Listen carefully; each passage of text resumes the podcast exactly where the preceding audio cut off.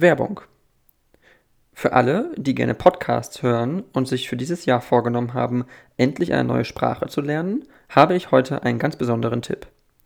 Mit den Yiki-Sprachduschen lernt ihr eine neue Sprache nämlich ganz einfach im Hörbuchformat. Die Methode von Yiki war mir auch komplett neu. Es macht aber total Sinn, eine Sprache durch Hören zu lernen. Denn auf die gleiche Art und Weise lernen wir ja auch bei einem Auslandsaufenthalt und so haben wir auch alle unsere Erstsprache gelernt. Die Sprachduschen gibt es neben den klassischen Sprachen wie Englisch, Französisch und Italienisch auch für Schwedisch und Griechisch. Ladet euch dort am besten gleich mal die Yiki-App runter und probiert zwei Lektionen pro Sprache kostenlos aus. Und einen Rabatt habe ich auch noch für euch. Mit dem Gutscheincode Podcast23 erhaltet ihr 30% Rabatt auf eure erste Buchung. Den Link und den Code findet ihr auch noch einmal in den Show Notes. Und jetzt wünsche ich euch viel Spaß mit der neuen Episode.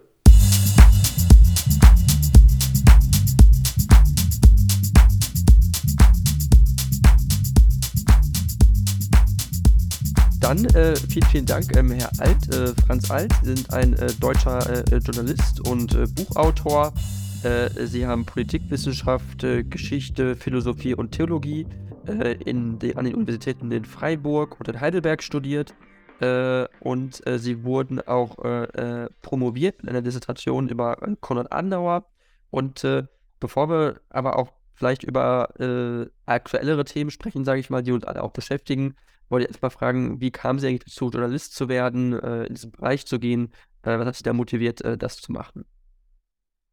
Ich war schon als Kind, der den Zweiten Weltkrieg erlebt hat, politisch interessiert, habe äh, zuerst mal im, nach dem Abitur im Studium mit äh, Theologie und Philosophie angefangen. Dann habe ich aber gemerkt, ich wollte ursprünglich katholischer Priester werden, dass das Zölibat nicht meine Lebensbestimmung ist und äh, habe dann in erster Linie politische Wissenschaft, Geschichte, Völkerrecht und äh, äh, auch noch Theologie im Nebenfach weiter studiert und wurde dann bald Fernsehjournalist in der ARD, war ich 40 Jahre als Moderator und Reporter tätig, auch in vielen Kriegsgebieten und Katastrophengebieten und weiß deshalb, was die Katastrophe jetzt im Ukraine-Krieg für die Ukrainer bedeutet und war aktiv in der Friedensbewegung, habe 50 Bücher geschrieben zu diesen Themen, vor allen Dingen auch äh, Bücher über die Bergpredigt, habe mich immer mit den Friedensthemen der Bergpredigt des Jesus von Nazareth intensiv beschäftigt und äh, trete jetzt sowohl für Waffenlieferungen an die Ukraine ein, in dieser Situation auch als Pazifist und als Christ, weil alles andere wäre unterlassene Hilfeleistung. Und das kann ich als Pazifist oder als Christ nicht verantworten. Das ist die eine Seite meines zerrissenen Herzens zurzeit, was den Ukraine-Krieg angeht. Und die andere Seite ist meine feste Überzeugung, dass wir zugleich verhandeln müssen. Einerseits unter die Ukraine unterstützen gegen diesen brutalen Angriff des Herrn Putin und Russlands auf der einen Seite und andererseits zugleich äh, äh, auf Verhandlungen drängen, mehr als bisher. Wir sind in Deutschland in der Diskussion Waffen, Waffen, Waffen etwas zu einseitig. Ich bin genauso dafür, dass wir mehr als bisher auf Verhandlungen drängen. Verhandeln, verhandeln, verhandeln. Alle Kriege enden am Schluss am runden Tisch. Und da müssen wir mehr tun als bisher. Ich erwarte solche Verhandlungs- äh, äh, Angebote mehr von der EU, mehr von der UNO, mehr vom Papst, mehr vom Dalai Lama. Äh, alle, die jetzt M Möglichkeiten hätten, die beiden Seiten auf Verhandlungen zu drängen, müssen aktiver werden, als es bis jetzt der Fall war. Das ist zurzeit in diesen Tagen mein Hauptproblem, dass viele, die zu Verhandlungen drängen könnten, nicht genügend auf Verhandlungen drängen. Wir sind zu einseitig auf Waffen orientiert. Okay, okay, verstehe. Und äh, ist das für Sie denn ein Problem, weil Sie sagen, also oder, oder haben Sie den Eindruck, dass die Bundesregierung nicht verhandeln würde mit Putin, dass es da kein, äh, keine, ja, kein Engagement geben würde vom Außenministerium, vom Bundeskanzler? Also da, da, es gibt, gibt ja Telefonate auch, also da wird ja telefoniert. Also ist ja nicht so, dass sie nicht miteinander sprechen würden, oder? Nein, ganz im Gegenteil. Äh, das Problem, als Historiker weiß ich das, das Problem liegt natürlich früher früher zurück als das, was wir jetzt gerade tun und als Problem begreifen. Wir haben 20 Jahre übersehen, dass Putin im Deutschen Bundestag 2001 eine Rede gehalten hat, wo er uns seine Friedenshand entgegengestreckt hat. Der gesamte Deutsche Bundestag hat Standing Ovations für diese Rede gegeben, damals. Und wir haben das nicht ernst genommen. Das ist das Hauptproblem. Und wenn ich einen aggressiven Typ wie den Putin nicht ernst nehme, darf ich mich nicht wundern, wenn er immer aggressiver wird. Wissen Sie, ich habe oft mit Michael Gorbatschow über diese Probleme gesprochen. Michael Gorbatschow, ein guter Freund von mir, mit dem ich das Buch geschrieben habe. Äh, jetzt fällt mir im Moment unser, unser Buchtitel nicht mehr ein, also ein Friedensbuch geschrieben habe. Okay. Und Michael Gorbatschow hat in diesem Buch gesagt, ihr Westen macht einen großen, nie wieder Krieg. Jetzt ist er da. Nie wieder Krieg. Okay. An Putins Ohren. Nie wieder Krieg. Herr Putin, hat Ihr Vorvorgänger mal gesagt und mit einem deutschen Journalisten dazu ein Buch geschrieben. Nie wieder Krieg kommt endlich zur Vernunft, ist der volle Titel. Und da hat mir Gorbatschow bei aller Sympathie für den Westen gesagt, ihr macht einen großen Fehler. Ihr nehmt uns Russen nicht ernst. Wir fühlen uns gedemütigt. Wir haben den Warschauer Pakt aufgelöst. Wir haben sogar die alte Sowjetunion aufgelöst. Aber warum löst ihr den NATO nicht auf? Wir haben es doch vorgemacht. Wir haben unsere Feindbilder abgebaut. Und wir sind bei euch im Westen, für euch im Westen immer noch der große Feind. Ihr nehmt uns nicht ernst, ihr demütigt uns.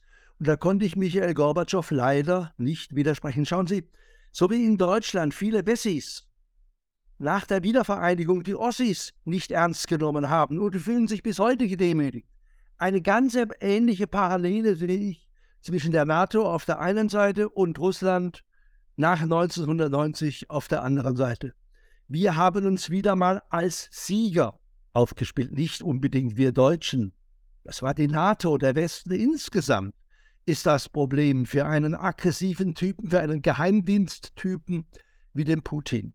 Wir brauchen mehr Putin-Versteher, wenn wir mit Putin klarkommen wollen.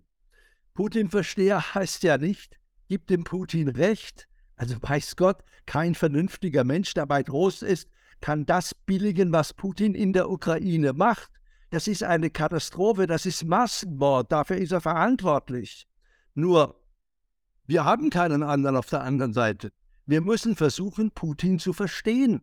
Nochmal, verstehen heißt nicht recht geben oder gar bewundern, wie uns oft unterstellt wird. Das Wort Putin-Versteher ist in Deutschland ein Schimpfwort.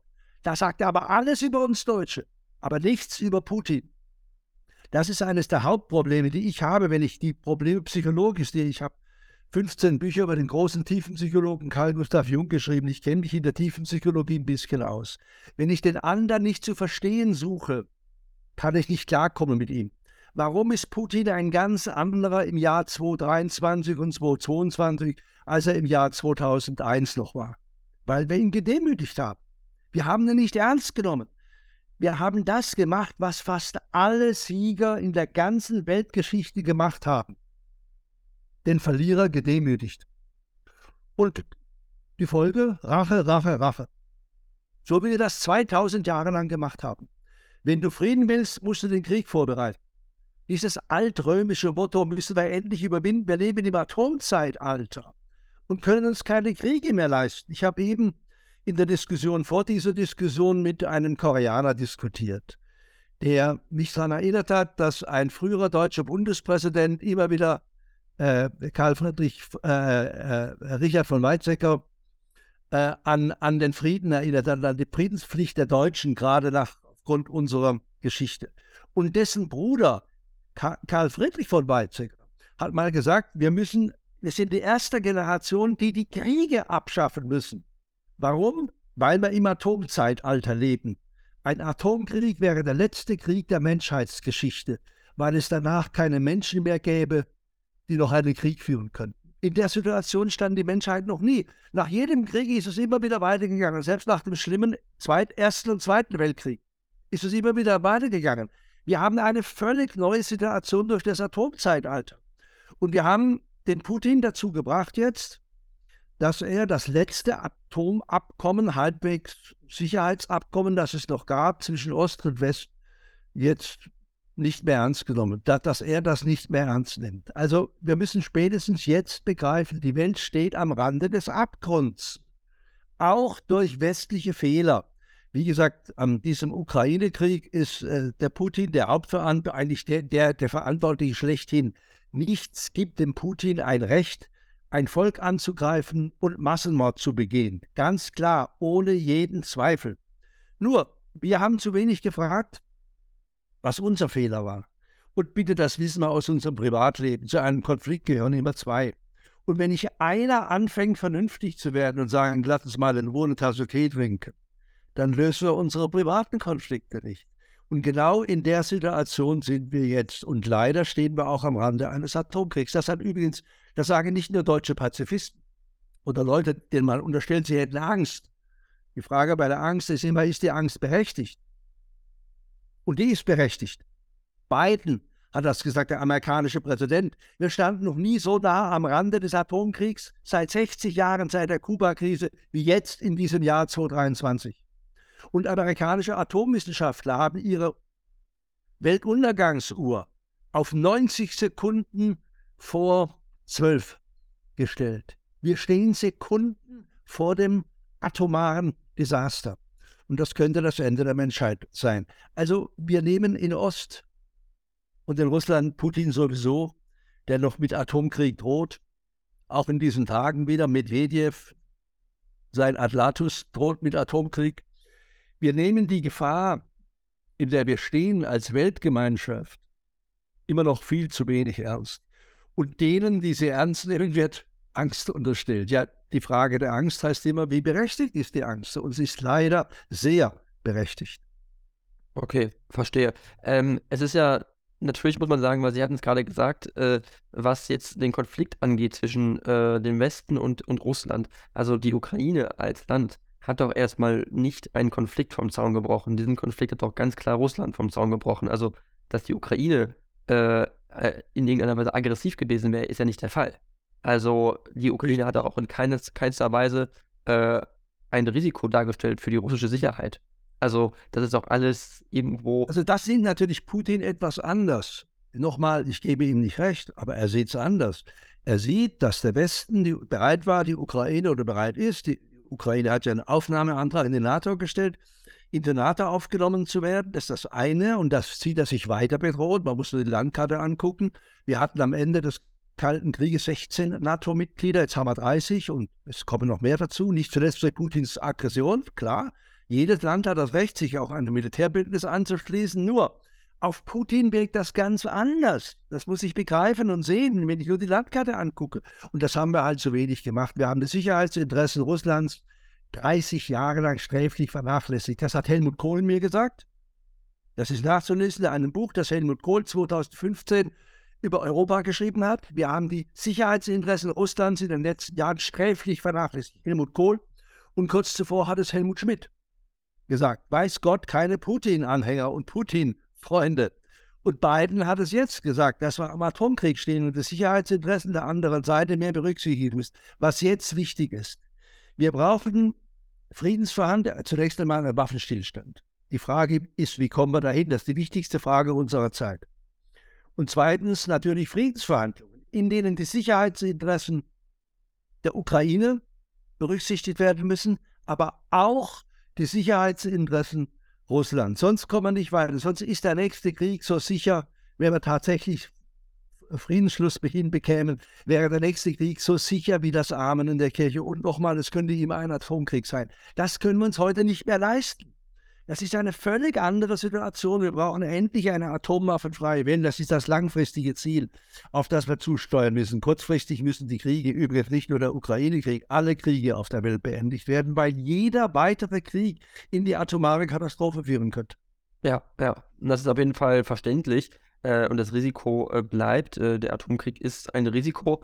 Davor haben natürlich auch viele Menschen Angst. Oder ich sag mal, es ist was, wo, ja. wo Menschen Angst haben, wo mit Angst auch erzeugt wird, was auch Putins Waffe ist. Also er will ja, ja. Angst erzeugen. Und das ist auch was, wo man sagen muss, lässt man sich als Westen äh, so durch diese Angst äh, beeindrucken? Will man sich davon so treiben lassen oder will man sagen, man ist auch eine, eine, eine souveräne Kooperation von Staaten, die sich dagegen stellt und sagt, man möchte diesen nicht einfach so äh, freien Lauf lassen. Man kann es nicht einfach so dulden. Also am Ende muss man auch das Kräfteverhältnis sehen. Das Kräfteverhältnis ist ziemlich eindeutig, dass äh, Putin meines, meiner Meinung nach es niemals wagen würde, einen Schlag auf ein NATO-Mitglied, äh, zu, äh, zu verüben, weil das Risiko einer, einer militärischen äh, Gegneraktion ist so, so vernichtend, dass äh, es quasi Selbstmord wäre. Also das kann er ja nicht ernsthaft erwägen. Das ist das Atomzeitalter sowieso. Wissen Sie, ich habe mich intensiv beschäftigt mit den vielen Abgründen, an denen wir schon standen. Und Gorbatschow, der hat ja auch den Finger gehabt, der weiß, wovon er redet. Gorbatschow hat mir immer gesagt, die Hauptgefahr ist ein Atomkrieg aus Versehen wegen eines technischen Versagens. Wir standen, also selbst Nixon, der ehemalige Präsident Nixon, hat in seinen Memoiren geschrieben, in seiner Amtszeit, in seiner kurzen Amtszeit, standen wir dreimal am atomaren Abgrund. Meistens wegen technischer Versehen. Und jede Technik versagt. Ich werde nie vergessen, als Herr Medon in Deutschland mal den ICE eingeweiht hat, hat er gesagt, dies ist eine so sichere Technik, da wird nie etwas passieren. Wenige Wochen später hatten wir 101 Tote äh, durch einen ICE-Unfall. Jede Technik, die kompliziert sie ist, kann passieren. Ich habe in meinem neuen Buch eine, ein, ein solches Beispiel beschrieben. 1984 standen wir am Abgrund, ein Russe war beauftragt. Wenn er den Befehl ausgeführt hätte, würden wir beide jetzt nicht mehr da sein, auf den Knopf zu drücken. Er hat aus Gewissensgründen nicht gedrückt und ist nachher in Russland bestraft worden, dafür, dass er nicht gedrückt hat. In Amerika hat er einen Friedenspreis bekommen, weil er Millionen Amerikanern das Leben gerettet hat. Die, der Computer hat ihm angezeigt, es fliegen amerikanische Atomraketen auf Moskau. Du musst jetzt drücken, den Gegenschlag. Und er hat nicht gedrückt, weil er dachte, das könnte auch ein technisches Versehen sein. In Russland wurde er bestraft, weil er den Befehl nicht ausgeführt hat. In Amerika hat er einen Friedenspreis bekommen, zu Recht, weil er Millionen Amerikanern das Leben gerettet hat. Solche Situationen passieren immer. Das weiß jeder, der mit Technik zu tun hat. Mein Computer funktioniert auch nicht immer. Manchmal funktioniert er nicht und Ihre wahrscheinlich auch. Hm. Und so ist es auch. Und bitte, wir haben der Technik das Überleben der Menschheit überlassen. Keine Maus hat je eine Mausefalle gebaut. Aber wir setzen auf atomare Abschreckung. Das ist sowas von verrückt. Das ist das, das ist nicht Homo sapiens. Das ist ausschließlich Homo Dummkopf, was wir machen. Okay. Die Situation ist nicht einfach, weil ja beide verrückt sind und auf den Atomschlag setzen. Beide Seiten, Russland und die alle neuen Atommächte, setzen auf notfalls den Einsatz. Wer als erster schließt, stirbt als zweiter. Das mhm. weiß Putin natürlich auch. Aber ich bezweifle sehr die Rationalität eines Herrn Putin. Das unterscheide ich mich sehr von jenen, die sofort sagen, der Putin äh, macht, macht er gar nicht ernst. Einem Irren Bitte, wer die Ukraine so angreift und Massenmord begeht, muss ein Irrer sein. Macht auch etwas anderes. Putin hat alles, was er angekündigt hat, über die Ukraine gemacht. Warum soll er aus unbedingt nicht auf den Atomflüchten-Knopf drücken, wenn er das auch ankündigt? Liebe Leute, diese Sicherheit, diese Rationalität, die ihr dem Putin nicht noch zugesteht, kann ich ihm nicht zugestehen. Ich versuche Putin-Versteher zu sein, auch aus diesem Grund. Und wenn man weiß, wie manche Diktatoren geendet haben, kann man sich das gut vorstellen. Adolf Hitler hat mal gesagt, das deutsche Volk hat nicht verdient zu überleben, weil es so feige war. Wissen Sie, solchen Leuten kann man Rationalität nicht unbedingt unterstellen. Ich tue das nicht. Ich bin da ganz realistisch. Ich versuche realistisch Putin zu verstehen und empfehle das auch allen anderen. Mhm. Also äh, verstehen ist ja sinnvoll auf jeden Fall. Man, man, muss versuchen, ihn nachzuvollziehen. Aber klar ist, äh, er ist ja trotzdem Mörder an seinem eigenen Volk. Also so viele Menschen, wie er jetzt schon umgebracht hat, äh, 100.000 tote russische Soldaten sind wahrscheinlich, vielleicht sogar mehr. Äh, überwiegend junge Männer im Alter von 20 bis 25 oder 30. Also äh, Hunderttausende junge Menschen fliehen aus dem Land junge Leute aus dem IT-Sektor, junge Leute, die. Deshalb sage ich ja, dem ist alles zuzutrauen. Das ist auch das Problem. Und jetzt ist die entscheidende Frage, wie, wie können wir mit dem verhandeln? Das ist die genau. Frage aller Fragen. Also erstens, erstens, wir haben keinen anderen. Es gibt zurzeit keinen Politiker in Russland, mit dem ich über das Ende dieses Krieges verhandeln könnte. Wie kriegen wir denn dazu? Nach allem, was ich auch aus der Historie weiß, ist ein Typ wie Putin nur an den Verhandlungstisch zu bringen, wenn wir bereit sind, ihm zu signalisieren, wir reden auch über unsere eigenen Fehler. Die habe ich vorhin genannt. Wir reden auch darüber, dass wir den Fehler gemacht haben, deine Sicherheitsinteressen und die deines Landes nicht in, bisher zumindest nicht intensiv zu diskutieren. Das geht dann 20, 30 Jahre zurück. Da heißt es nicht zu sagen, ja, Macron hat doch schon versucht, voriges Jahr und dieses Jahr, oder Herr Scholz hat versucht, äh, in den letzten Tagen auch immer wieder mit Putin zu reden. Das reicht nicht. Ich muss als Historiker immer wieder daran erinnern, dass unsere Fehler im Westen vorher gemacht worden, nicht in den letzten Wochen und Monaten. Da hat sich die NATO relativ zurückgehalten, das finde ich sehr gut. Da hat sich äh, kein NATO-Land hat gesagt, wir greifen Russland an, außer der, leider der deutschen Außenministerin, die einen solchen unglaublichen Satz gesagt hat in Straßburg vor dem Europarat. We are fighting a war with Russia. Das ist ein unglaublicher, und den Aufschrei habe ich von uns deutschen Journalisten weitgehend vermisst, außer in dem Manifest von Frau Schwarzer und Frau, Frau, von Frau Wagenknecht. Das war da der einzig große Gegenschlag der die gegen diesen unglaublichen Satz von Frau äh, äh, Baerbock gesagt worden ist. Bitte 80 Jahre nach Stalingrad sagt eine deutsche Außenministerin, ohne dass es wirklich zurückgewiesen wurde, auch vom Auswärtigen Amt, ich habe dem Regierungssprecher gut zugehört, der Satz ist nie richtig zurückgewiesen worden, da wurde Ausrede jetzt anders gemeint und so, anstatt dass er sich entschuldigt hat für diesen Satz. Mhm. Wir 80 Jahre nach Stalingrad, sagt eine deutsche Außenministerin und gibt dem Putin die Vorlage für seine Propaganda. Deutsche Panzer marschieren wieder gegen Russland. Das ja. ist eine unglaubliche Geschichte. Das ist eine unglaubliche Geschichte. Ich stimme Ihnen auf jeden Fall zu. Aber die Tatsache ist doch, dass es auch eben auch so ist. Also wir schicken ja Panzer in die Ukraine und es war nicht gerade wenig. Äh, es sind ja jetzt demnächst, also Leopard 1 Panzer sollen ja 100 Stück oder 120 Stück kommen. Äh, ein Bataillon Leopard 2 Panzer soll aus Deutschland kommen, mit, äh, zusammen mit anderen aus Portugal und äh, Norwegen und, äh, und Finnland, glaube ich. Also äh, Deutschland ist ja schon stark investiert in diesen Krieg. Deutschland mit der Europäischen Union zusammen hat ja Russland stark sanktioniert. Wir haben ein starkes Sanktionsregime. Ähm, also warum ist man denn so ängstlich und sagt, man befindet sich nicht in einem Konflikt mit Russland, weil das tun wir doch. Wir sind doch in einem Konflikt mit Russland. Ich bitte, ich bitte um Differenzierung. Deutschland führt keinen Krieg gegen Russland. Russland führt einen Krieg gegen die Ukraine und Deutschland schützt und hilft den Ukrainern, dem angegriffenen Opfer. Das ist ein fundamentaler Unterschied. Hm. Wenn wir da bei unseren Worten nicht, nicht aufpassen, laufen wir voll in die Falle von Herrn Putin. Okay. Und das ist meine Angst dabei. Okay, aber nur Deutschland ein... führt keinen Krieg gegen Russland. Russland führt einen Angriffskrieg, einen völkerrechtswidrigen, brutalen Angriffskrieg, völlig ungerechtfertigt gegen die Ukraine. Und hm. wir unterstützen die Ukraine, damit sie nicht hilflos ist. Okay, aber die Attacken auf die Nord Stream äh, Pipelines zum Beispiel, Nord Stream 1, Nord Stream 2, das ist ja beides passiert, beides in dänischen äh, und schwedischen Hochheit Hoheitsgewässern, also NATO-Territorium. Und äh, äh, äh die wurden äh, hochgejagt. Sie und, ich, Sie und ich wissen nicht, dass das Russland war. Das, aber das, die, das, das, weiß, das weiß kein Mensch. Aber das, das weiß kein Mensch.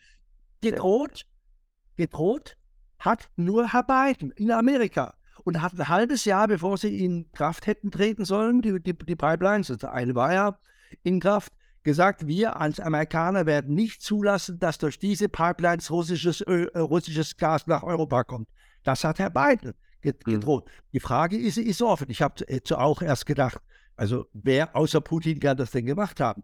Aber mich macht sehr stutzig, dass Monate nach diesem Anschlag immer noch nicht bekannt gegeben wird, was die eigentlichen, wer, wer die, der eigentliche Ursache war. Ich glaube, das macht mich sehr stutzig. Ja, genau. Also ich glaube, dass man sich da jetzt nicht auch äh, irgendwie in die Tasche lügen darf. Also ich glaube, dass es schon sehr eindeutig ist, dass das äh, Russland gewesen ist. Und ich glaube, die einzige Tatsache. Vorsicht mit Glauben bei diesen Dingen. Vorsicht mit ja, Glauben, wenn es um Krieg und Frieden ja, geht. Aber Alle Seiten lügen. Das, das ist meine schon. Erfahrung. Aber, das stimmt, aber man darf, man muss auch nicht anfangen, rumzufantasieren, glaube ich, äh, in so einer Sache. Also ich, ich, ich sage nur, äh, das, was. Ich will es wissen, ich will nicht fantasieren. Genau das wehre ich ab. Als Journalist will ich es wissen. Schreiben und sagen, was ist. Das ist mein Job. Wir wissen es nicht. Ja. Äh, das stimmt, wir wissen es nicht ganz konkret, aber ich glaube auch ein Teil der Antwort vielleicht, warum äh, es sozusagen Zurückhaltung gibt in dem Thema warum gesagt wird, wir möchten äh, es nicht genau sagen, ist einfach, weil man Angst hat, äh, wenn jetzt die NATO, das nämlich, weil es ist ja de facto so, wenn man sagt, gut, es sind jetzt russische äh, Saboteure, Akteure gewesen, die jetzt nicht direkt vielleicht militärische äh, Mitglieder sind, aber irgendwie von Russland instruiert wurden, da äh, Bomben hochzujagen, dann ist das ja was, was NATO-Territorium angegriffen hat durch russische Akteure. Ist ja de facto so. Und es würde ja im Zweifel schon äh, den, äh, äh, den Selbstverteidigungsfall auslösen, auch wenn es nur Wasser ist. Also deswegen wird es ja runtergespielt, weil diese ganze Sache an sich eigentlich ein Angriff auf NATO-Territorium ist durch mutmaßlich russische Akteure.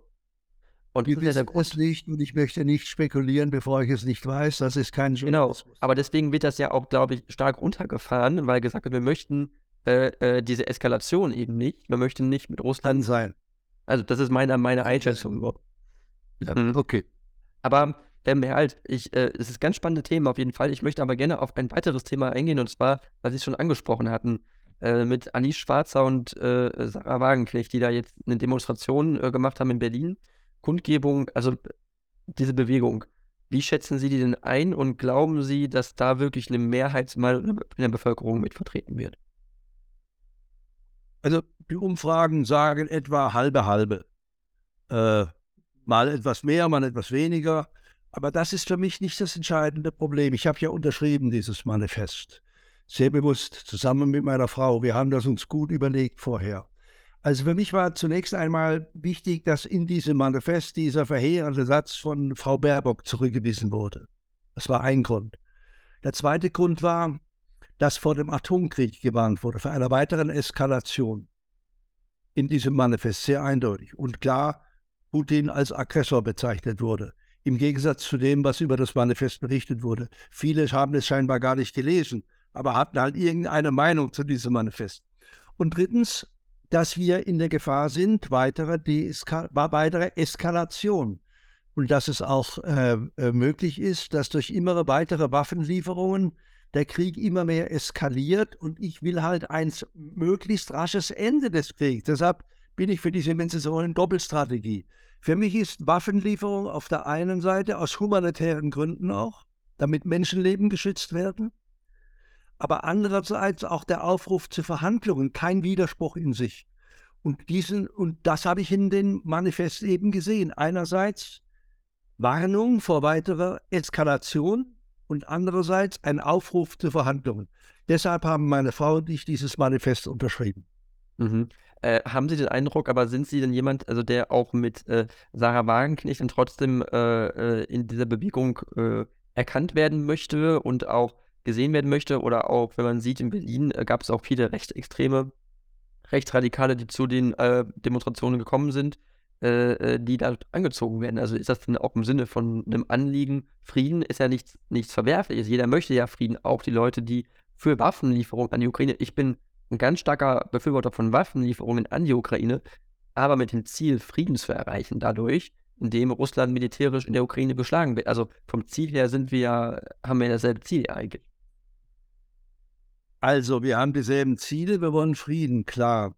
Und deshalb kann ich auch Menschen nicht verbieten, wenn ich auf Hunderttausende rechne oder auf Zehntausende an einer Demo, kann ich auch nicht Herrn Höcke von der AfD verbieten, auf diese Demo zu kommen. Ich habe gestern Abend den Film gesehen, den Fakt.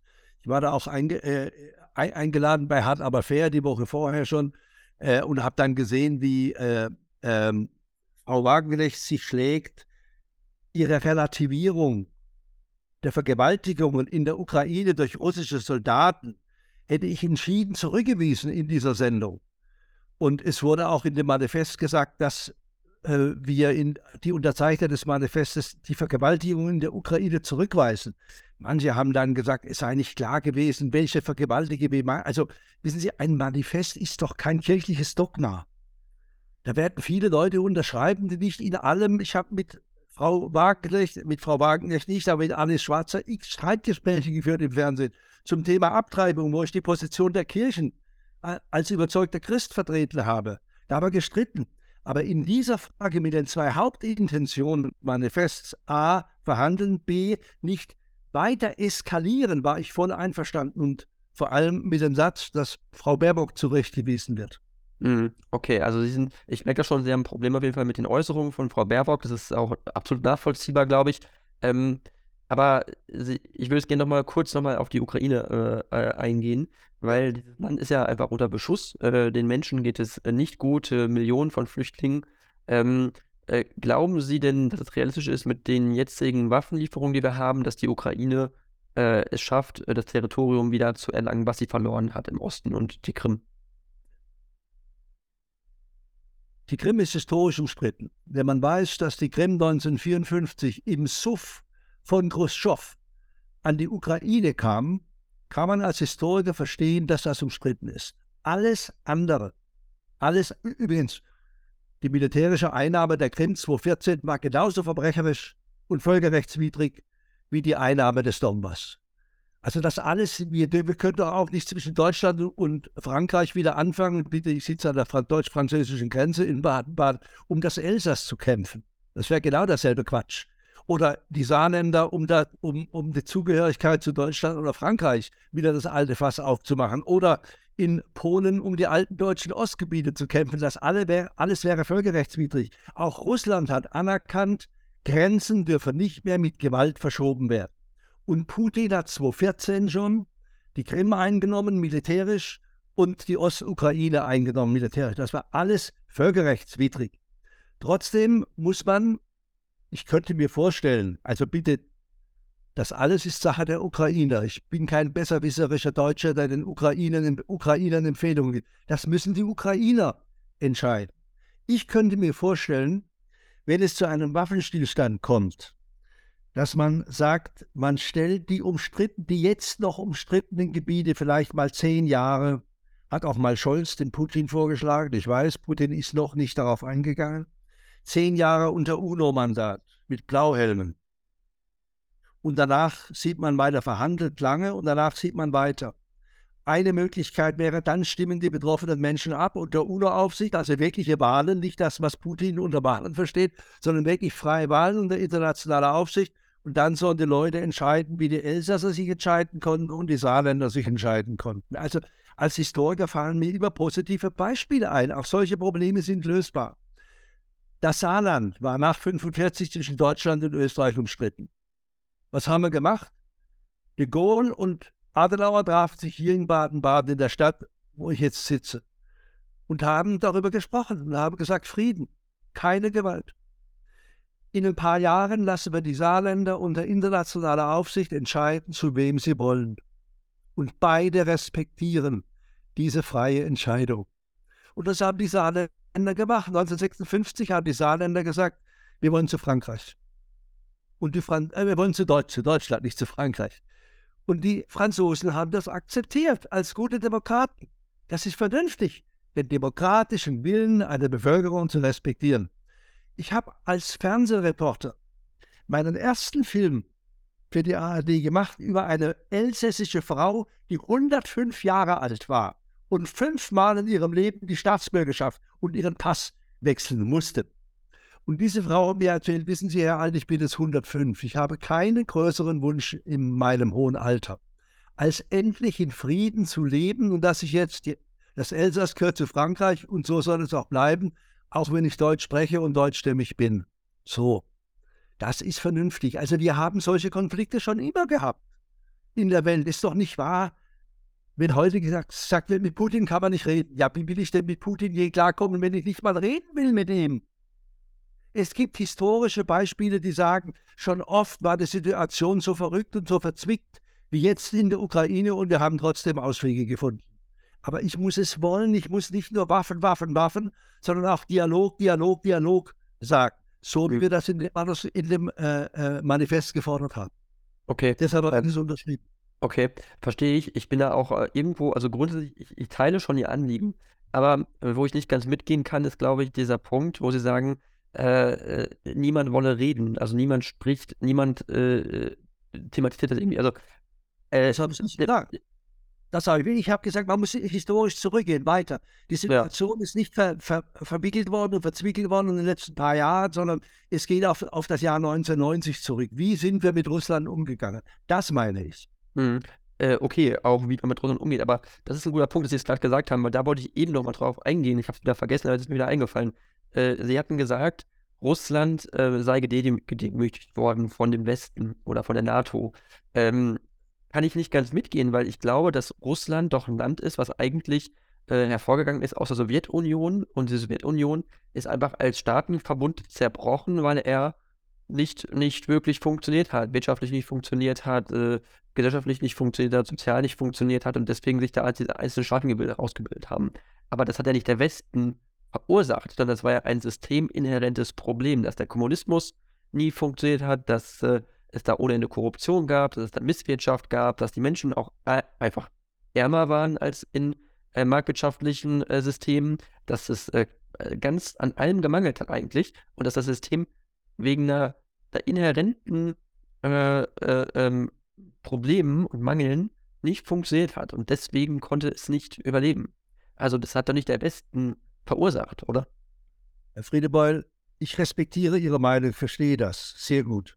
Aber ich weiß halt, was der Herr, mein Freund Michael Gorbatschow zu diesen Sachen gesagt hat. Und wenn ein so friedvoller und demokratisch gesinnter Mensch wie Michael Gorbatschow sagt, ihr im Westen habt uns gedemütigt. Wir waren die Verlierer für euch. Und dann habt ihr uns immer wissen lassen. Schauen Sie mal, Obama. Selbst ein so kluger Kerl wie Obama hat gesagt, diese russische regionale Mittelmacht interessiert mich doch gar nicht besonders. Wie muss das auf einen Typ wie Putin wirken, für den das Jahr 1990 ein Trauma ist und war, bis heute ein Trauma ist? Da kann ich doch nicht sagen, das interessiert mich nicht. Wenn ich Konflikte habe in meiner Partnerschaft, kann ich doch nicht sagen, ich bin eine andere Meinung, sondern ich muss überlegen, warum habe ich denn mit meiner Partnerin in diesem Fall oder meinem Partner große Probleme? Wie fühlt er sich denn? Sonst kommen wir nie klar miteinander.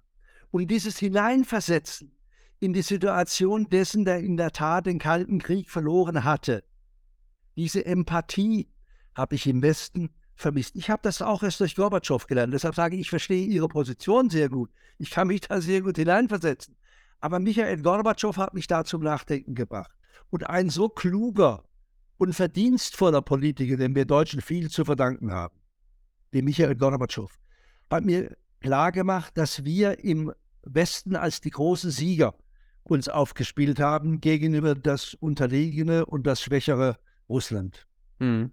Ja, das kann schon sein, aber äh, natürlich ist es so, dass natürlich auch gewisse Dinge äh, äh einfach auch nicht so funktioniert haben, wie sie das vielleicht vorgestellt haben. Also der, der, Wettbewerb äh, zwischen den USA und der Sowjetunion war ja natürlich schon enorm und äh, man hat am Ende einfach gesehen, welches System sich irgendwo durchsetzt bei, bei gewissen Instrumenten. Jetzt, äh, was die Mondlandung anging oder so, das waren ja Sachen, die, die äh, natürlich auch in den 60er Jahren enorme wirtschaftliche Anstrengungen auch für die Supermacht USA waren. Äh, eigentlich absurd hohe äh, Innovation, äh, Investitionen da reingegangen sind. Aber man hat gesehen, dass das, das Resultat war, haben es geschafft und äh, die Sowjetunion hat es nicht geschafft. Und äh, das gilt nicht nur im Bereich des, der Mondlandung, es gibt ganz viele Bereiche, wo die Sowjetunion einfach unterlegen war. Und das ist auch nichts, warum man sagt, wo man sagen würde, wir mögen euch aber nicht, oder? Äh, wir sind äh, irgendwie, wir fühlen uns besser als ihr. Nein, das System ist doch nur ein anderes und das System funktioniert aber nicht so gut. Also. Herr Friedebold, das erste Fernsehinterview, das ich mit meinem Freund Michael Gorbatschow gemacht habe in den 90ern, da hat er gesagt, bevor ich überhaupt die erste Frage stellen konnte, Herr Alt, stellen wir uns beide bitte einmal vor, wie könnte die Welt heute aussehen? Wenn wir das viele Geld, das wir nach 45 in Militär und Aufrüstung und Waffen gesteckt haben, in Entwicklung, in Erziehung, in Kultur, in sozialen Fortschritt, in Friedensprojekte, in ökologische Projekte investiert hätten. Und Herr Fredebeul, wissen Sie, wer fünfmal mehr Geld investiert ins Militär als Russland, die Amerikaner. Und wir in der NATO. Äh, wir sind es, die das viele Geld, das wir investieren, in, in leider auch die Russen und leider die Chinesen auch, aber wir noch viel mehr. Und deshalb verstehe ich nicht, dass wir nicht bereit sind zum ersten Schritt zu einer Deeskalation, die der anderen Seite deutlich macht, wir hören endlich mit dem Wahnsinn des Wettrüstens auf. Zwei Billionen jedes Jahr. Und dabei lassen wir Millionen Kinder verhungern und äh, gewähren ihnen keine Bildung. Das ist doch Mord, den wir begehen. An den Ärmsten der Welt hat Heinrich Böll immer wieder gesagt alles Geld, das wir investieren heute und wir machen es genauso oder noch mehr als die Russen oder immer auch noch mehr als die Chinesen Leute. Die Chinesen wollen ja aufholen. Und wissen Sie, als jemand, der noch mehr investiert als die, kann ich denen doch, solange wir noch mehr investieren in Militär und Rüstung und Massenbordgeräte, können wir der anderen Seite das nicht vorwerfen. Hm. Ich muss doch immer bei mir selber anfangen. Das ist meine Lehre aus der Bergpredigt. Wir übersehen unsere eigenen Schatten würden die Psychologen sagen. Wir über, übersehen unseren eigenen Beitrag zur ganzen Eskalation und reden von Deeskalation, aber eskalieren selbst immer wieder weiter. Und das kann in die ganz große Katastrophe führen. Das ist das eigentliche Problem. Deshalb sage ich, alles unternehmen, um auch zu Verhandlungen zu kommen. Mhm. Die, auf jeden Fall gehe ich auch mit. Äh, man muss auf jeden Fall verhandeln, man muss auch äh, reden, Gesprächsquelle offen halten, definitiv. Ich bin auch der Meinung, dass äh, so Sachen wie äh, so Auslandsmilitäreinsätze, äh, wie zum Beispiel äh, die EU oder auch die NATO in Afrika unterwegs sind. Ähm, Mali, das ist doch ein Wahnsinn. Nicht unbedingt hilfreich sind. Und Oder nehmen Sie Afghanistan. Also, wir, wir haben 20 Jahre Krieg geführt in Afghanistan. Mit dem einzigen Ergebnis, die Taliban sind wieder an der Macht, Frauen werden unterdrückt und die Taliban ist die best ausgerüstete Terror- Aktion, äh, Terror, Terrororganisation auf der ganzen Welt mit modernsten westlichen Waffen. Also wann lernen wir denn endlich, dass es unmöglich ist, von außen Regime zu ändern? Das, ich bin doch kein Freund von Putin und Putin sollte äh, weg in Russland. Das, das wäre die Voraussetzung für Frieden. Klar, nur das müssen die Russen entscheiden über ihr Regime. Es, es ist ein Wahnsinn zu meinen, wir könnten von außen möglichst noch militärisch Regime ändern in der Welt. Das müssen die jeweiligen Völker selber tun, wenn es langfristig und echt und gerecht sein soll. Das, das stimmt auf jeden Fall. Gehe ich mit. Ähm, es ist nun natürlich auch so, dass äh, die russische Gesellschaft auch natürlich auch den Willen haben muss, äh, äh, was Neues äh, zu wollen auch und einen neuen, einen neuen Führer oder eine neue Führung äh, zu erhalten. Die Gesellschaft, da haben Sie recht. Das ist deren Sache und nicht unsere.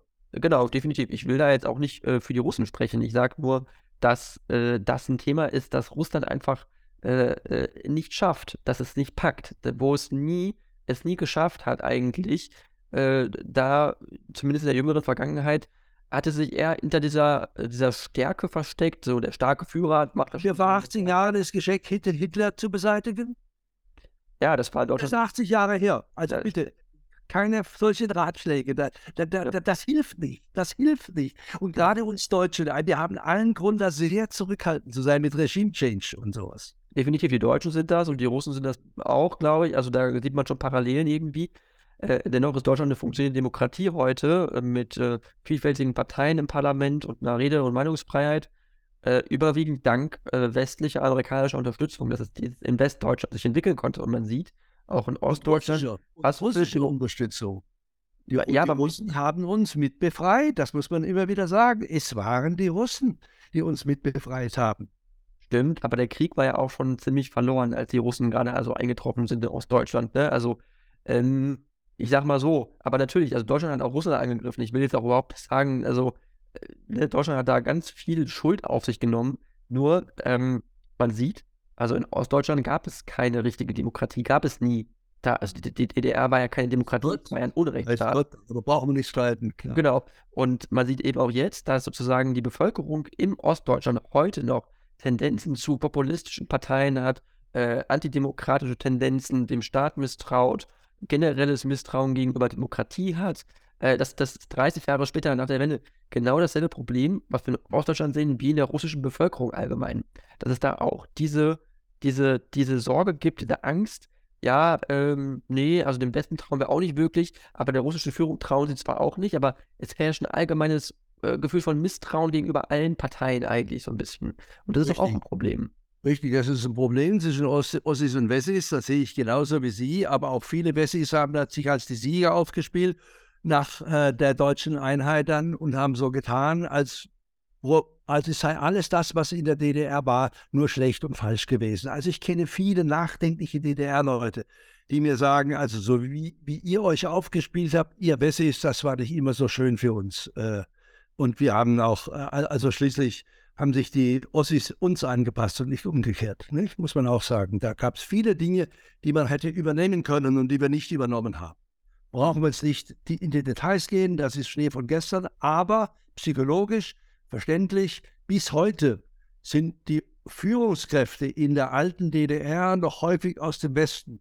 Und was äh, wir da alles gemacht haben und die Besserwessis und so, das wäre ein Thema für sich. Mhm, definitiv. Ähm, ich würde gerne nochmal äh, auf ein Thema eingehen und zwar ähm, ist es so, dass es jetzt äh, natürlich äh, Deutschland äh, als Land äh, hat eine neue äh, Bundesregierung natürlich auch jetzt schon seit einer etwas längeren Zeit. Ähm, wie bewerten Sie denn eigentlich so die Rolle von Kanzler Scholz, so wie er damit umgeht mit der Krise? sind Sie der Meinung, dass er das gut macht? Ist das was, was verbesserungswürdig ist? Oder genau, wie sehen, wie sehen Sie das im Allgemeinen? Also dem Olaf Scholz wird ja oft vorgeworfen, dass er gerade in der Ukraine-Frage zu zögerlich sei, dass die Waffen zu spät kommen und dass er zaudere. Mir ist in Fragen der Waffenlieferung, Herr Friedebeul, ein Bundeskanzler, der zögert und zaudert, lieber als ein Draufgänger. Mhm. Und äh, gerade wir Deutsche haben Grund genug, bei Waffenlieferungen genau hinzugucken. Und dass ein deutscher Bundeskanzler auch sagt, ich will mich abstimmen mit den NATO-Partnern und den Verbündeten, finde ich auch gut. Also nochmal, man kann immer über sowas streiten, klar. Äh, und ich verstehe auch diejenigen, die sagen, das ist zu zögerlich. Aber nochmal, mir ist in diesen Fragen ein zögernder und zaudernder Kanzler lieber als ein allzu Forscher, der sofort jedem nachgibt, was äh, zum Beispiel auch gelegentlich ukrainische Politiker fordern. Also wenn ich höre Streubomben, hm. muss ich sagen, Leute, da macht ihr euch selber kaputt. Streubomben in der Ukraine hm. sind auch Angriffswaffen für eure eigenen Leute. Das ist so schlimm. Bitte, ich habe über das alles ja jahrzehntelang berichtet in der ARD. Ich war im Somalia-Krieg, Bürgerkrieg und habe deutsche Waffen auf beiden Seiten des Bürgerkriegs gesehen. Deutsche G3-Gewehre, die bei uns hier am Bodensee produziert werden und habe gesehen, mhm. was die anrichten dort. Ich war in Kriegsgebieten, auch in Asien. Ich war in Kriegsgebieten zwischen Ost- und Westpakistan, zwischen als Bangladesch selbstständig wurde, eine schreckliche Bürgerkriegssituation. Und auch dort habe ich deutsche Waffen gesehen. Also bei Waffenexporten ist es mir sehr lieb, wenn wir einen Bundeskanzler haben, der zögert und zaudert, der am mhm. Schluss gesagt hat, jawohl, die Ukrainer brauchen diese Abwehrwaffen als Pazifist tue ich mich sowieso schwer, ja, ja zu sagen, zu Waffen. In den 80ern war unser gemeinsamer Wille aller Pazifisten Frieden schaffen ohne Waffen. Aber diese Parole kann ich in der Ukraine-Situation, wenn ich auf der Höhe der Zeit sein will, wenn ich einen Pazifismus auf der Höhe der Zeit äh, propagiere, diese Position kann ich heute nicht mehr haben. Ich erinnere mich an einen Januartag diesen, diesen Jahres. Da haben deutsche Ab Abwehrraketen dazu geführt, dass Hunderten Ukrainern das Leben gerettet wurde, weil russische Raketen anflogen. Und deutsche Abwehrraketen haben sie abgeschossen in der Luft und haben ukrainisches Leben gerettet. Für mich ist das Leben heilig. Und wenn deutsche Waffen Leben retten können, bin ich sehr dafür. Das Urethos aller Religionen heißt, du sollst nicht töten. Das beinhaltet für mich immer auch die These, du sollst dich töten lassen, wenn du die Möglichkeit hast, auch mit Waffen Leben zu retten. Das ist für mich etwas, was auch neu ist, was ich erst lernen musste in dieses, auch in meinem hohen Alter will ich dazulernen. Das ist Pazifismus auf der Höhe der Zeit. Wenn ich jetzt die alte Parole, Frieden schaffen ohne Waffen, den Ukrainern sagen würde, mach das doch. Ja, da frage ich mich konkret und praktisch, wie soll das da gehen, wenn russische Raketen anfliegen? Wie soll das denn gehen? Wenn wir die Möglichkeit haben, diese russischen Raketen in der Luft abzuschießen, müssen wir das machen und das haben wir. Wir haben die Möglichkeit und haben Gott sei Dank den Ukrainern auch noch diese Raketen, diese Abwehrraketen geliefert. Deshalb sage ich Ja zu Abwehrwaffen.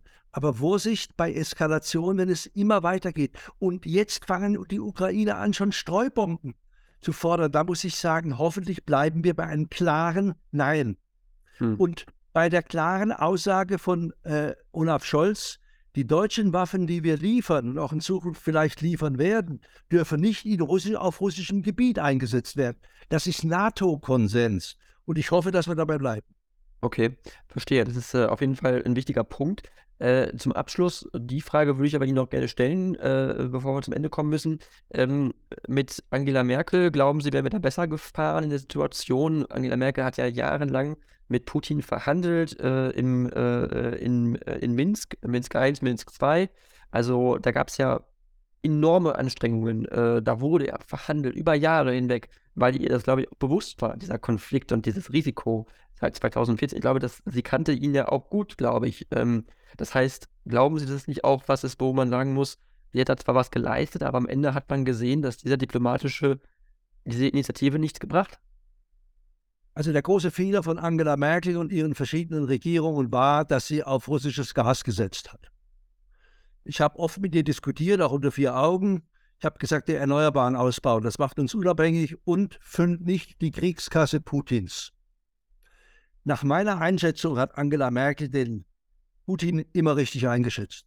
Ich weiß, dass Angela Merkel mal zu Michael Gorbatschow gesagt hat, er lügt, er lügt, er lügt. Also Putin lügt, lügt, lügt. Das war schon lange vor dem jetzigen Krieg. Das war nach 2014, aber lange vor dem jetzigen Krieg. Gorbatschow war bei Angela Merkel eingeladen, hat gesagt, Frau Bundeskanzler, Sie müssen den Draht zu Putin halten. Die Alternative ist Krieg. Dann hat Angela Merkel gesagt, ich weiß, aber er lügt, er lügt, er lügt, Herr Gorbatschow. Mhm. Dieser Putin. Dann hat Gorbatschow gesagt, Frau Merkel, ich weiß, dass er lügt. Er lügt mich auch an. Aber halten Sie trotzdem den Draht. Die Alternative ist Krieg. Und es war eine große Leistung, dass Angela Merkel es 2014 immerhin geschafft hat, den Krieg um ein paar Jahre noch auszusetzen. Das hm. Minsker Abkommen war nichts anderes als eine Verlängerung dieser, dieser relativen Waffenruhe also im Donbass und in der Ukra und, und, in der Krim war es schon keine Waffenruhe mehr. Da war Putin, Putin so brutal, wie er in Russland ist und in der ganzen Ukraine werden will. Hoffentlich gelingt ihm das nicht, auch mit Hilfe deutscher Waffen. Möge ihm das bitte nicht gelingen. Aber nach meiner Kenntnis hat Angela Merkel den Putin recht realistisch eingeschätzt. Ihr Fehler war, auf Gas zu setzen. Das ist ökologisch falsch, das war ökonomisch falsch und das ist eine äh, Position, wo ich seine Kriegskasse doch fühle. Das war wahrscheinlich der größte Fehler, den sie in ihrer ganzen Laufzeit, äh, in ihrer ganzen Laufbahn gemacht hat. Mein Buch dazu im Jahre 2004 hieß Kriege um Öl oder Frieden durch die Sonne. Die Kriegsfragen und die Umwelt- und Klimafragen hängen engst zusammen. Wir könnten längst unabhängig sein von Russland, wenn wir den Ausbau der erneuerbaren Energien intensiv betrieben hätten. Müssen wir jetzt machen unter schwierigeren Situationen. Die alten Energiepreise steigen immer. Eines meiner Bücher, die ein Weltbestseller wurden, hieß Die Sonne schickt uns keine Rechnung.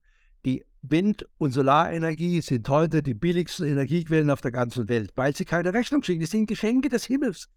Im wahrsten Sinne des Wortes. Ich habe nie begriffen, warum wir nicht viel früher verstanden haben, was jetzt sogar der FDP-Vorsitzende versteht, indem er im Bundestag gesagt hat, erneuerbare Energien sind Freiheitsenergien. Und ich füge hinzu, erneuerbare Energien sind Friedensenergien. Um die Sonne kann Herr Putin nie einen Krieg führen. Die Sonne hat zu unserer Erde einen Sicherheitsabstand von 150 Millionen Kilometer. Herr Putin, kommst du nie ran. Das ist die erneuerbare Energiequelle, die auch immer zugleich eine Friedensquelle ist. Und wissen Sie, wer uns darauf aufmerksam gemacht hat vor 2000 Jahren? Dieser wunderbare junge Mann aus Nazareth. Mitten in der Bergpredigt finden Sie den Satz, die Sonne des Vaters scheint für alle. Ohne jeden Krieg brauchen wir nicht. Einfach sich öffnen für die Energien, die die Natur uns schenken. Ohne jeden Krieg und ohne jede Umweltbelastung. Man muss es nur intelligenter machen. Okay, Verstehe, ja, Herr Alt, äh, das war ein sehr schönes Schlusswort. Ähm, ich fand es sehr spannend und sehr äh, interessant, äh, dieses Interview. Ich äh, danke Ihnen schon mal sehr vorab äh, für die spannende Unterhaltung. Äh, wenn Sie möchten, können Sie aber noch eine allerletzte Bemerkung machen zu Ihnen als Person oder worüber Sie Werbung machen möchten für ein neues Buch oder ich weiß nicht was. Das können Sie jetzt gerne noch tun. Ich finde es wichtig, dass wir in dem deutschen Streit zurzeit über dieses Friedenspapier, dieses Friedensmanifest auf der einen Seite und äh, Waffen, Waffen, Waffen auf der anderen Seite friedlicher als bisher miteinander umgehen innerhalb von Deutschland. Sonst leisten wir keinen Beitrag zum Frieden. Meine Lebenserfahrung ist, ein Mensch, der einen wirklichen Beitrag zum Frieden leisten will, muss zuerst selber friedlich sein und auch mit anderen Meinungen friedlich und demokratisch umgehen. Das vermisse ich ein bisschen zurzeit in Deutschland bei den äh, extremen Situationen, die wir gerade erleben. Mehr Respekt von der anderen Seite. So wie ich Ihnen gesagt habe, ich respektiere sehr Ihre andere Meinung, die Sie in diesem Interview zum Ausdruck gebracht haben. Aber da muss man wirklich Respekt haben und auch versuchen, sich in den anderen hineinzuversetzen. Zwischen uns beiden ist schon eine Generationenfrage, ein Generationenproblem. Wenn man den Zweiten Weltkrieg erlebt hat, wie ich als Kind, mein Elternhaus wurde zweimal zerstört. Meine Mutter hat eine Kugel, ist am, am, am Kopf vorbei, hat ihr Ohr verletzt, da, da floss das Blut. Das wird man nie vergessen. Da hat man vor einer möglichen Kriegseskalation viel mehr Sorge und auch Angst, als die junge Generation es hat, wie ihre, die nur Friedenszeiten erlebt hat. Aber dafür muss ich doch Verständnis haben, wenn ich mit Ihnen ein vernünftiges Gespräch über diese Probleme führen will. Und dieses Verständnis füreinander, das vermisse ich oft bei uns zu, zur Zeit in, in der gesamten Diskussion. Und dafür werbe ich, dass wir einander mehr zuhören, Vielleicht haben wir das in diesem Interview geschafft, dass wir uns beide zugehört haben. Und dass wir auch verstehen, dass es da Generationenprobleme geben kann, weil die ältere Generation, wie die ich mit 38 geboren, 1938, natürlich ganz andere Erfahrungen hat. Und den muss man auch einbringen. Also mehr Respekt miteinander im Umgang, auch im Streit, miteinander streiten, ja. Wenn wir nicht streiten würden, wären wir keine Demokratie. Hat Helmut Schmidt immer gesagt. Und, äh, aber, aber der Respekt gehört dazu, der ist Voraussetzung, sonst leisten wir keinen Friedensbeitrag, sonst sind das alles Lippenbekenntnisse. Wenn wir nicht selber inneren Frieden haben, als Voraussetzung für den äußeren Frieden. Mhm. Ja, Herr Alt, das war ein sehr schönes Schlusswort nochmal. Ich danke Ihnen sehr und ähm, vielleicht bis zum nächsten Mal.